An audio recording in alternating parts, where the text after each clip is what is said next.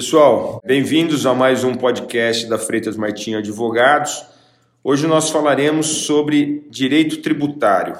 E para me acompanhar nesse programa é, estão comigo a Ana Craveiro, aqui do Departamento Tributário, e o Pedro Pessoa. É, o que eu queria passar para vocês num primeiro momento é, desde 1987 eu acompanho questões tributárias.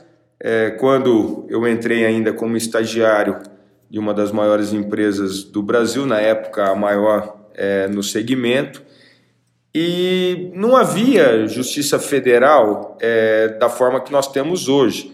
Para vocês terem uma ideia, em 1987 nós tínhamos a Justiça Federal na esquina da Peixoto Gomide com a Avenida Paulista, onde está ainda a primeira instância, o Tribunal Regional Federal da Terceira Região, ele ficava lá na Líbero Badaró, número 39, que depois virou o prédio do Serasa, e aquele prédio vai para a Avenida Paulista, onde a, a, a hoje né, se concentra o Tribunal Regional da Terceira Região.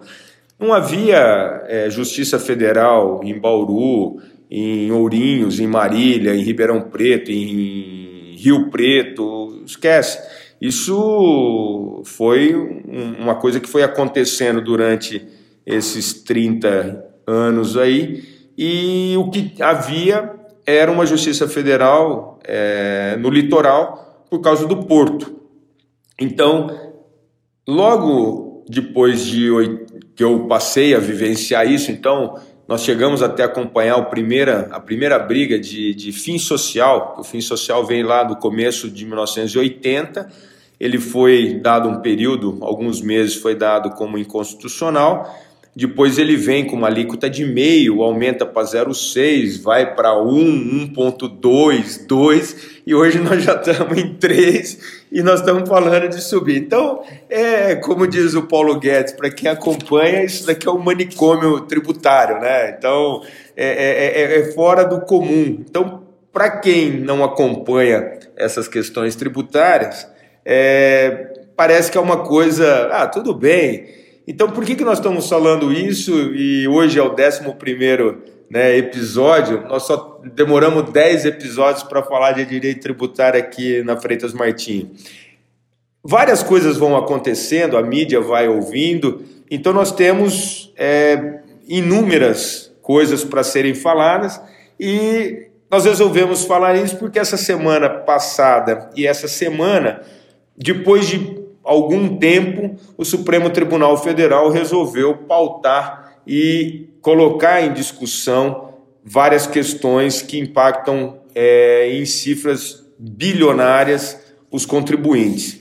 Então, nós tínhamos aí é, a, o, o, uma das maiores ações em discussão, que é a exclusão do ICMS da base de cálculo do PIS/COFINS, que tinha sido incluído, tirou de pauta, incluiu em pauta, tirou de pauta, não é isso? Que está como a relatoria da Carmen Lúcia, foi incluído lá logo que o Toffoli assume, o Toffoli daqui a pouco já está saindo e ainda tem a questão dos embargos de declaração.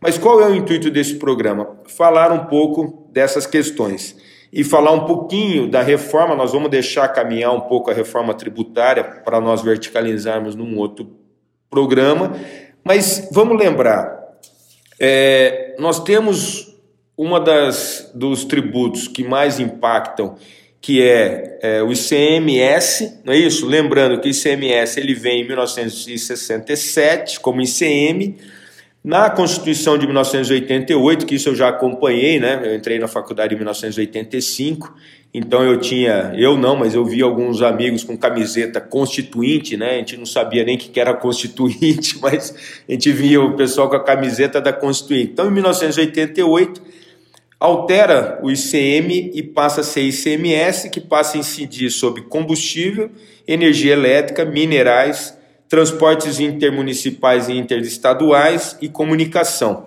Só que, por outro lado, foi dada uma autonomia para os estados e que isso gerou a guerra fiscal. Também virou um, uma, um lamaçal, aí o CONFAS que ficava lá resolvendo isso. Vem a substituição tributária. A substituição tributária, de uma certa forma, pode ser tido como inúmeros abusos, né? Teve uma abusividade com inúmeras alíquotas, aí depois vem restituição de créditos líquidos, e aí vira também uma bagunça Vem a Lei Candir, é, exonera a questão de exportação. O Brasil cobrava tributo em exportação, que é uma coisa que seria ilógica, e sobre bens de capitais. Então, em resumo, hoje nós temos 27 legislações sobre ICMS e estamos tentando, através da reforma, alguma coisa para tentar melhorar. Na esfera federal, o PIS e COFINS a gente não precisa nem falar, não é isso? Ele nasce como um tributo em cascata, o PIS em 2003, depois em 2004 ele tem uma mudança é, que pode ter a não cumulatividade. Lembrando que nós temos, não é isso, o PIS/COFINS cumulativo no lucro presumido, em que nós estamos exportando isso. É, é até é, nós temos uma sensação de que o que nós fazemos aqui nós temos que copiar o que o pessoal faz lá fora, não é isso? Lembrando que o IVA, né, que seria o que o Pedro, o, Paulo Guedes está tentando colocar aí, que seria o imposto de valor agregado, ele já é utilizado em 170 nações e que nós estamos com a tendência de querer usar. Mas esse valor agregado que é colocado nos produtos, nos serviços, realmente é uma tendência que veio no começo do século passado para que a empresa pague só aquilo que ela ganhar. Então, o que, que eu queria passar para vocês? Salvo casos especiais, é, o PIS a legislação do PIS e COFINS ela é a mesma. A única coisa é que a destinação do recurso que é feito, né, quando o contribuinte paga o PIS e COFINS, a destinação dessas receitas é que, é, é que seria diferente, é isso? A, o COFINS ele vai para a contribuição é, da Seguridade e é, o PIS, não é isso? Ele vai para seguro-desemprego. Então eu tenho destinação diferente, mas a arrecadação ela não muda. Então, para o contribuinte propriamente dito. Então, diante desse cenário todo, o Supremo, é, Supremo Tribunal Federal tendo pautado é, vários casos, na semana passada, quem está nos ouvindo aí deve ter é, visto que o salário maternidade foi julgado pelo Supremo e aquele valor que é arrecadado é, em cima da folha do salário maternidade foi dado como inconstitucional, ou seja, aquilo que foi pago como se fosse uma remuneração da empregada que se afastou pela, pelo salário maternidade, isso não teria que ter sido pago. Então, Ana, o que, que você acha desse cenário? É, depois a gente ouve também a opinião do Pedro. Mas o, o, o que, que você está vendo dessa semana passada e dessa próxima semana é, em relação a esses julgados, é, daquilo que nós estamos acostumados a ver aqui?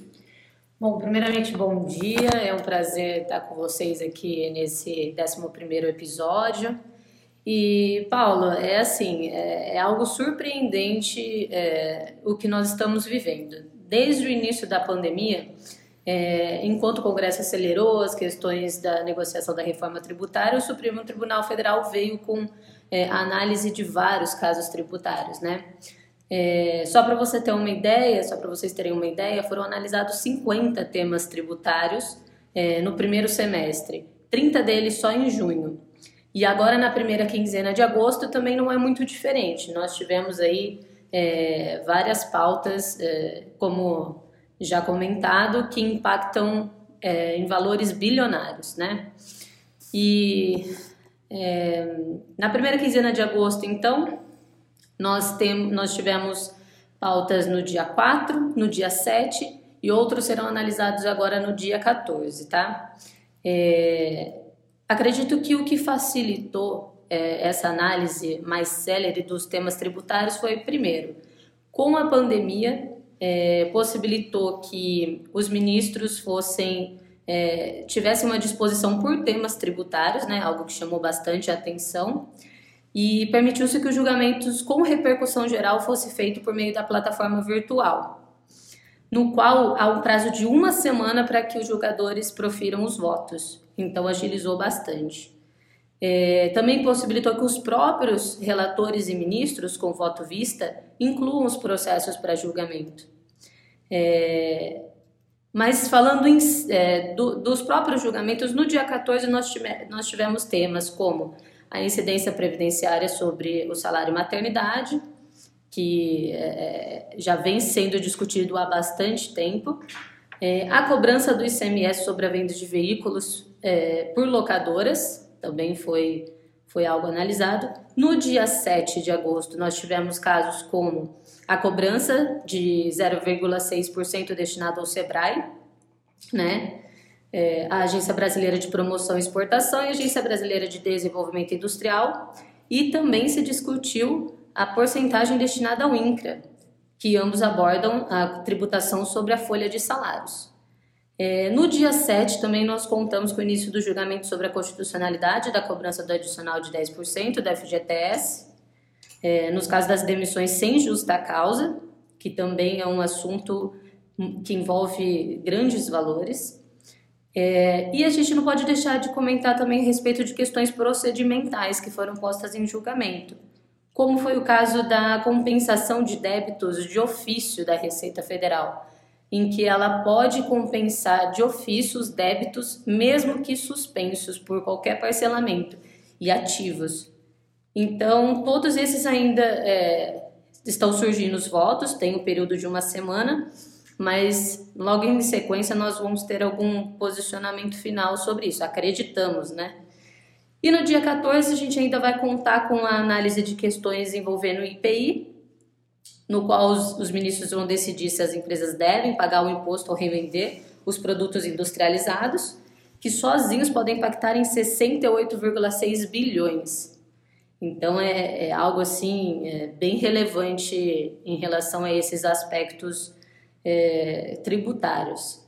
E a gente espera que, que de fato essas decisões venham com bastante favoráveis aos contribuintes para dar um fôlego para que as empresas continuem tudo mais, principalmente nesse momento de dificuldade que muitos vêm passando.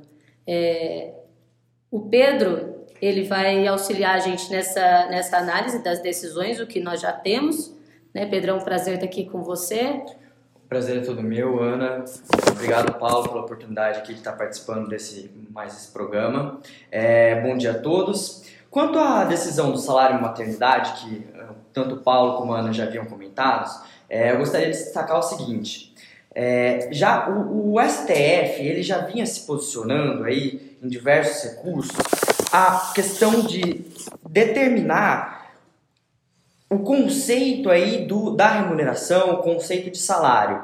E dentro desses, desses recursos aí, quanto ao salário maternidade, a gente tinha aí o previsto no artigo 195, inciso 1 a linha A da Constituição, da questão da remuneração por serviço de fato prestado, certo? Então aí, o salário maternidade entra justamente nessa questão. Enquanto a empregada está afastada, é, você não tem a prestação de fato dela de um serviço.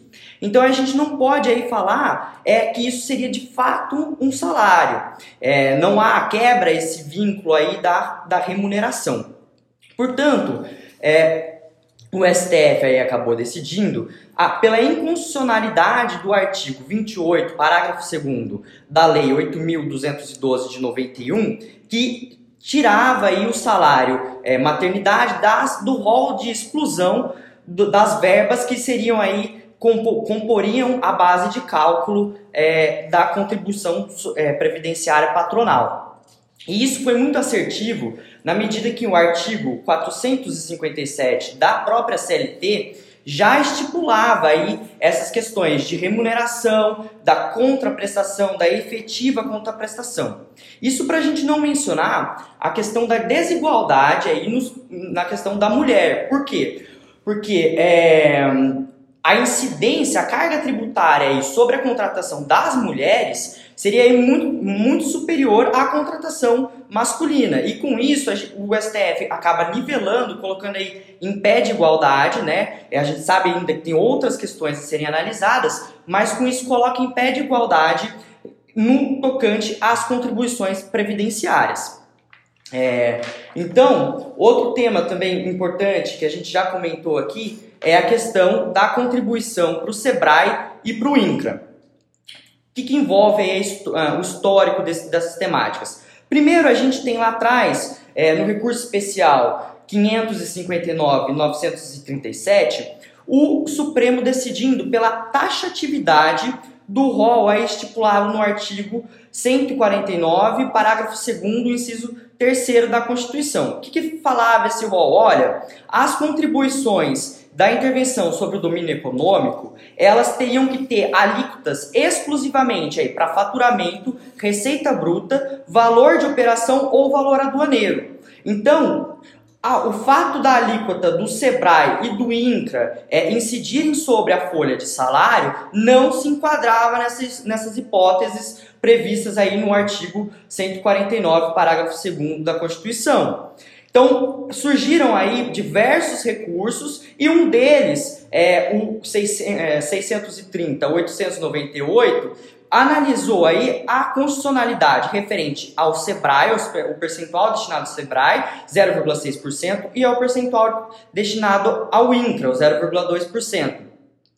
E nesse, nesse recurso, é, então, mais uma vez, o Supremo tem aí se posicionado sobre a questão da taxatividade é, desse rol e aí a gente aguarda, é, ansiosos aí para que isso possa ter uma, uma definição, preservando aí uma segurança jurídica e, os e o antigo precedente é, do, do próprio STF. É importante mencionar também que o próprio SEBRAE, mais em um outro recurso, no, no 603, 624, agora junto aí com a, a, os percentuais destinados à Agência Brasileira de Promoção de Exportações e a Agência Brasileira de Desenvolvimento Industriais, também aí está sobre a mesma análise da questão da taxatividade do rol e desse não enquadramento é, do, da, da folha de salários como base de cálculo, por não estar aí entre o faturamento, a receita bruta, o valor da operação e o valor aduaneiro. Lembrando, né, Pedro, que as empresas, agora, a partir de 2017, com a reforma trabalhista, é, muitas empresas passaram a terceirizar o, a sua mão de obra. É, lembrando, a construção civil ela tem uma questão do RET, né, que é um, uma tributação diferenciada é, quando há lá o patrimônio de afetação, e é, você tem várias empresas, principalmente as maiores que estão no lucro real, em que elas precisam gerar despesa. Não é que elas precisam gerar despesa e essa despesa é que quanto mais despesa ela tem, claro, uma despesa que ela precisa gastar, ela tem uma, um valor menor, não é isso, de imposto de renda, de contribuição social e de adicional. Por quê? É, essas empresas, quanto mais lucro elas têm, mais elas vão pagar.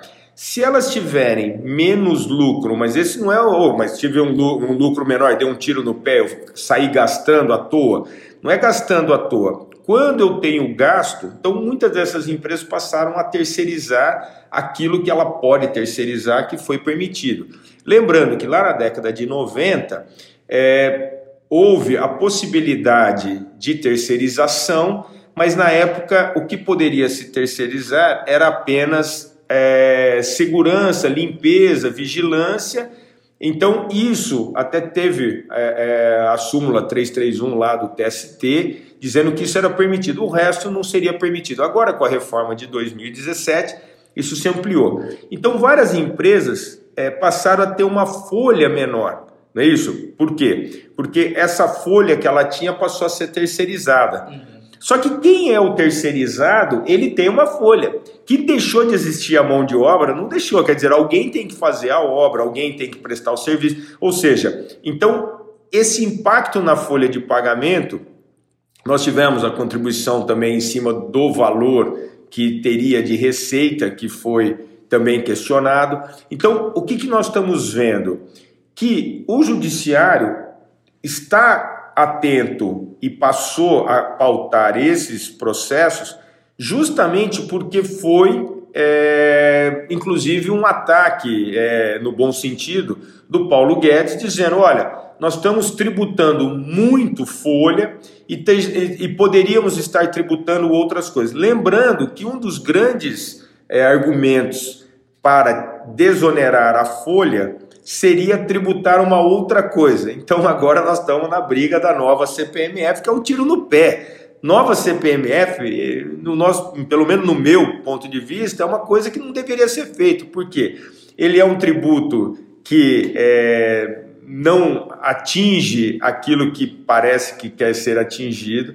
Ele tributa, nós vamos voltar a usar cheque, nós vamos voltar a usar dinheiro. Quem viveu, eu, eu, entrei com inúmeras ações do IPMF. IPMF foi dado como inconstitucional. Então, na década de 90, nossa, eu tô ficando velho, né? 30, ó, há 30 anos atrás veio o IPMF, antes da CPMF. O IPMF foi dado como inconstitucional por um período, igual eu comentei com vocês lá do fim social, lá da, do começo da década de 80. Não estamos falando de COFINS, o fim social também foi inconstitucional. O que está se questionando também agora é se a CBS também poderá ter uma característica aí de inconstitucionalidade. Lembrando mesmo que possa haver a chance política de que, se o Congresso passar isso, o judiciário não vai dar como inconstitucional, é infinitamente grande. Vou deixar claro para vocês.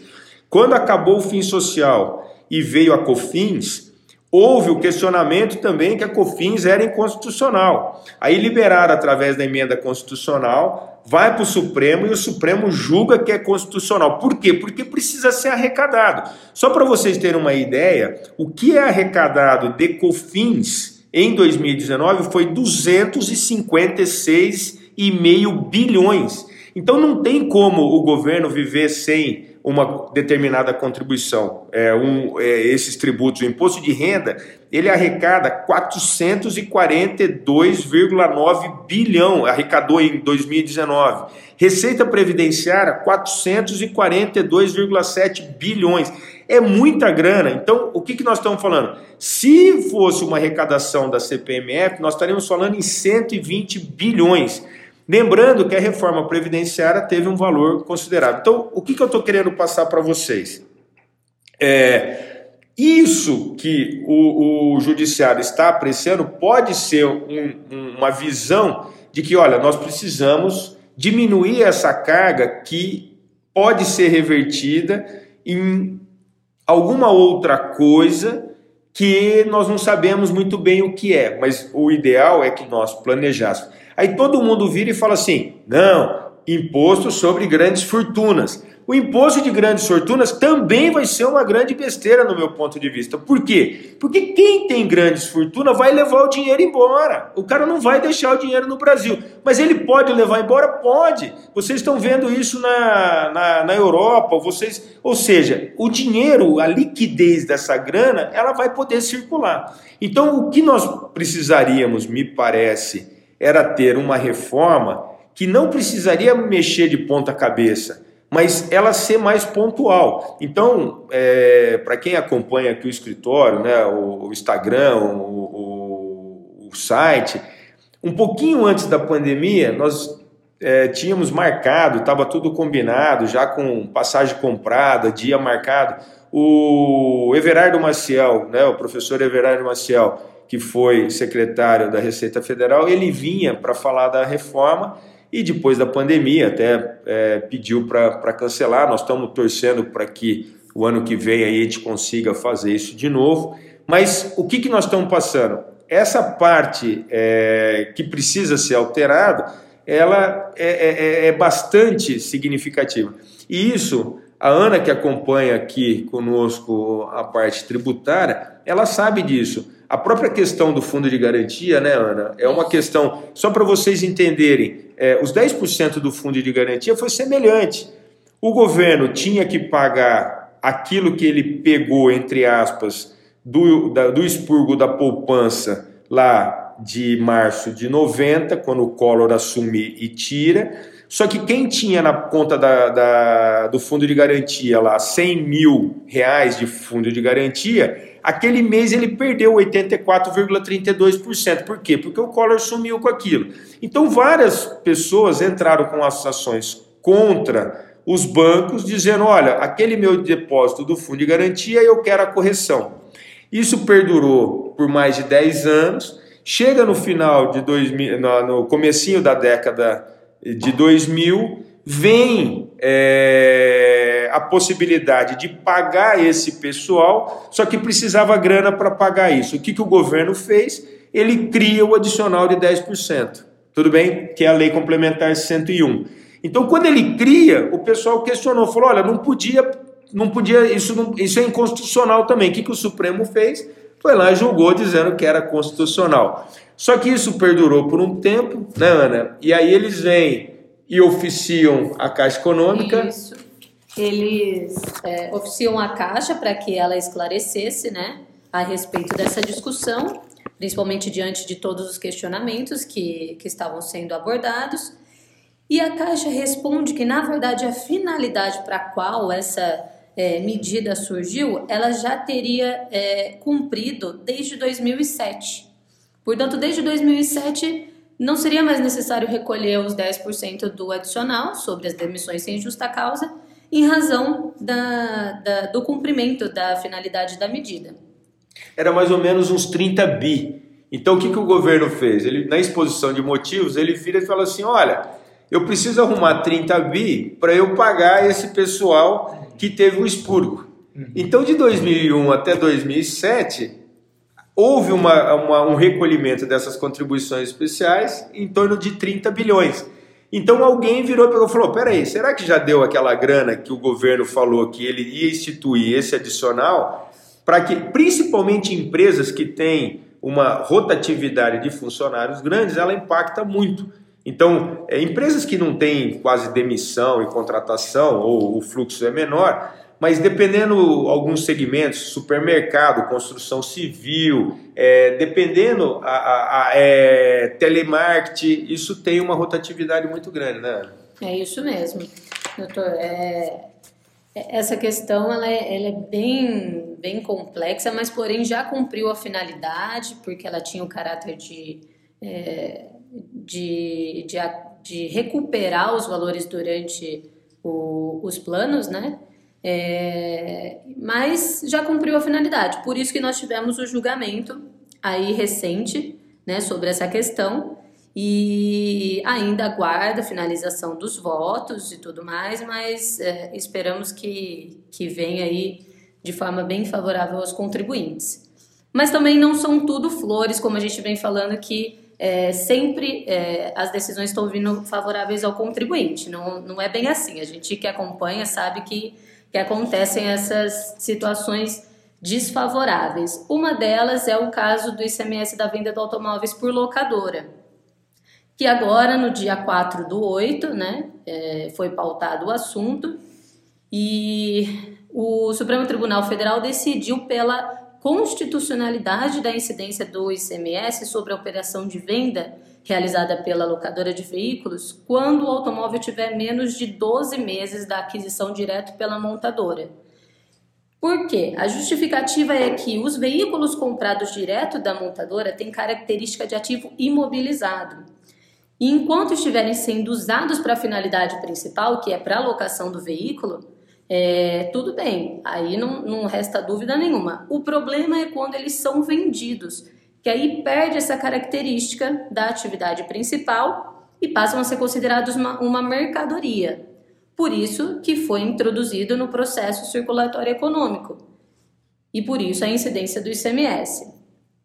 As empresas locadoras elas foram questionadas a respeito dessa decisão mas é, no seu ponto de vista não projeta causar tanto impacto, considerando que a idade média dos veículos vendidos é sempre superior a 12 meses. Então, talvez a decisão não vai ser tão gravosa para as empresas locadoras, mas vai causar um impacto. Porém, não é a única decisão para esse mesmo segmento que surpreendeu é, é, todos os que estão envolvidos aí nessa atividade. Uma delas também foi a validade da lei de Santa Catarina, que determina que o pagamento do IPVA deve ser realizado para o Estado mesmo se a empresa estiver domiciliada em outro estado e o veículo também estiver registrado lá. Então, foi validada a lei, qualquer empresa locadora que faça é, atividade por lá vai ter que pagar tanto o IPVA, é, vai ter que pagar o IPVA mesmo se ela não estiver domiciliada lá e mesmo se o veículo não estiver registrado lá. É, isso aconteceu muito, é, onde o IPVA teria uma alíquota menor a gente chamou de guerra fiscal do IPVA.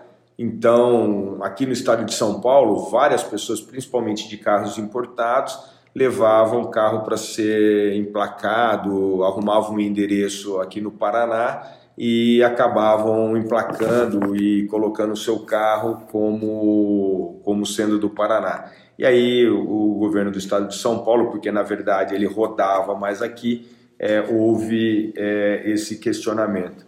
Pedro, e o que, que você acha dessas outras é, pautas aí que nós estamos tendo?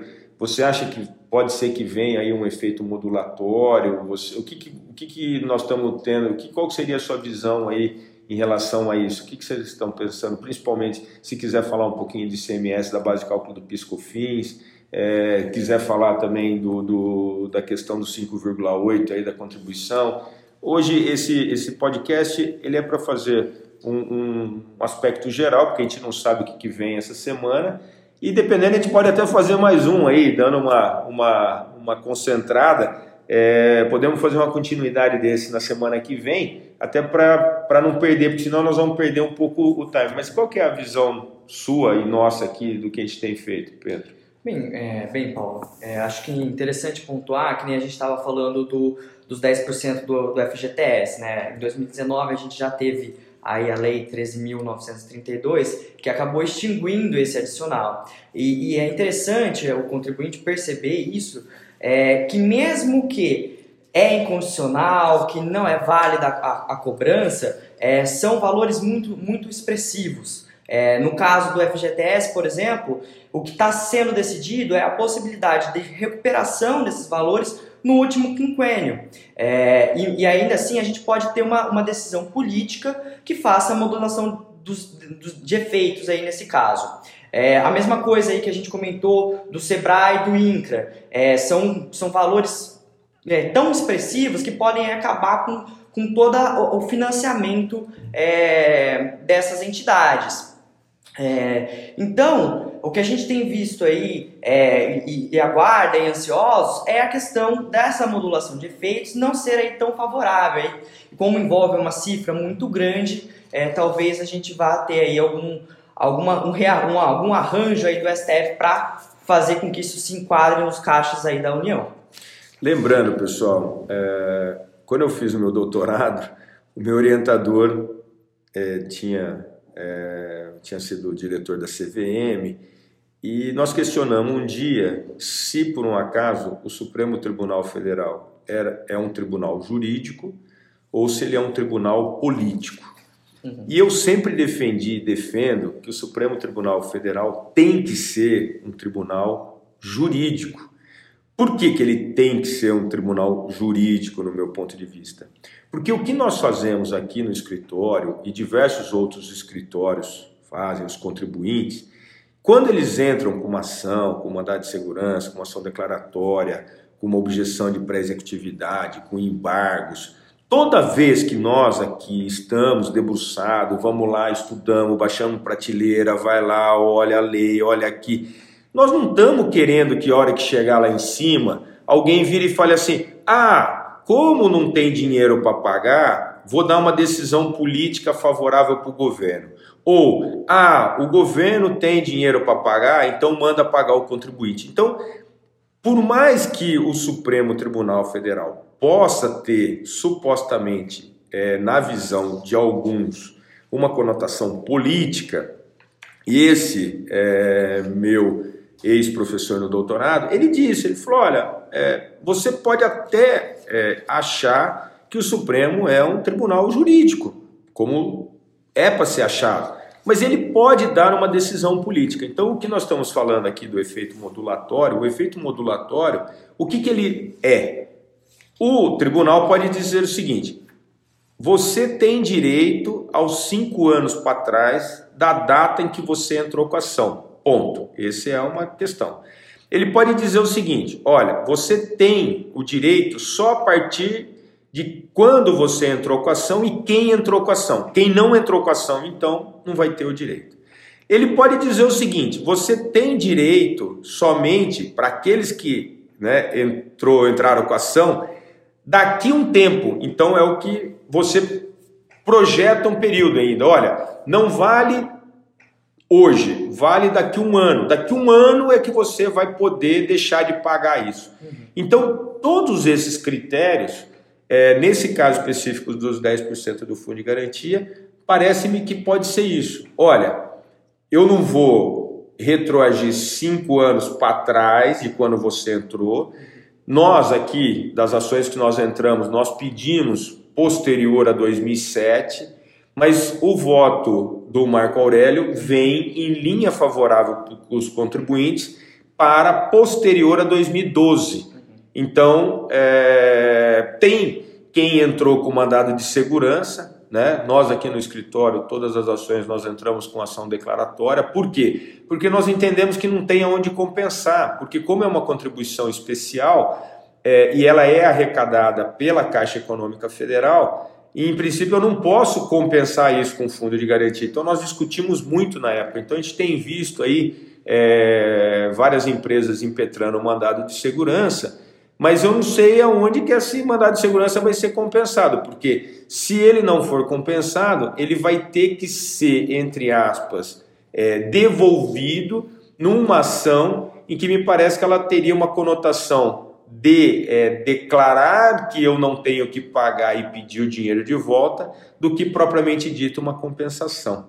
Então, pessoal, eu acho que é, para esse podcast tributário primeiro, eu queria agradecer então a Ana, queria agradecer ao Pedro e vamos acompanhar o julgamento dessa semana. E dependendo, a gente faz um logo em seguida, na semana que vem, para dar uma continuidade para passar para vocês. Ou a gente faz uma pausa aí para refletir um pouco aí as decisões, esperar os acordos, a gente tem costume de fazer isso. Logo que tem a decisão, a gente pega o acordo, a hora que eles publicam, a gente dá uma dissecada no acórdão, vê o que, que cada ministro votou, como votou. Lembra, Ana, nós fizemos um do, do, do ICMS aqui na, na base de cálculo do PiscoFins, nós de, de, destrinchamos lá, olha, o ministro tal por quê? Porque vai poder dar uma conotação de, de modulação. Pessoal, então, muito obrigado aí por estar nos ouvindo. Espero que vocês estejam gostando dos podcasts aqui do escritório. Quem quiser acompanhar é, pelo Instagram do escritório, pelo site do escritório, Freitas Martinho é, Advogados, é, pelo, pelo Instagram no Freitas Martinho ADV. Pessoal, obrigado. Até um próximo. Ana, obrigado. Pedro, Muito obrigado. obrigado, gente, pela companhia aqui. Obrigado a quem está nos ouvindo. E vamos acompanhando aí essas decisões e em outra oportunidade é, voltamos a falar a respeito, principalmente da reforma tributária, que está com muita discussão, mas ainda é algo muito recente que a gente precisa acompanhar para ver como vai fluir. Obrigada, Paulo, obrigada, Pedro, pela companhia e até um próximo episódio. Nós agradecemos muito e até a próxima.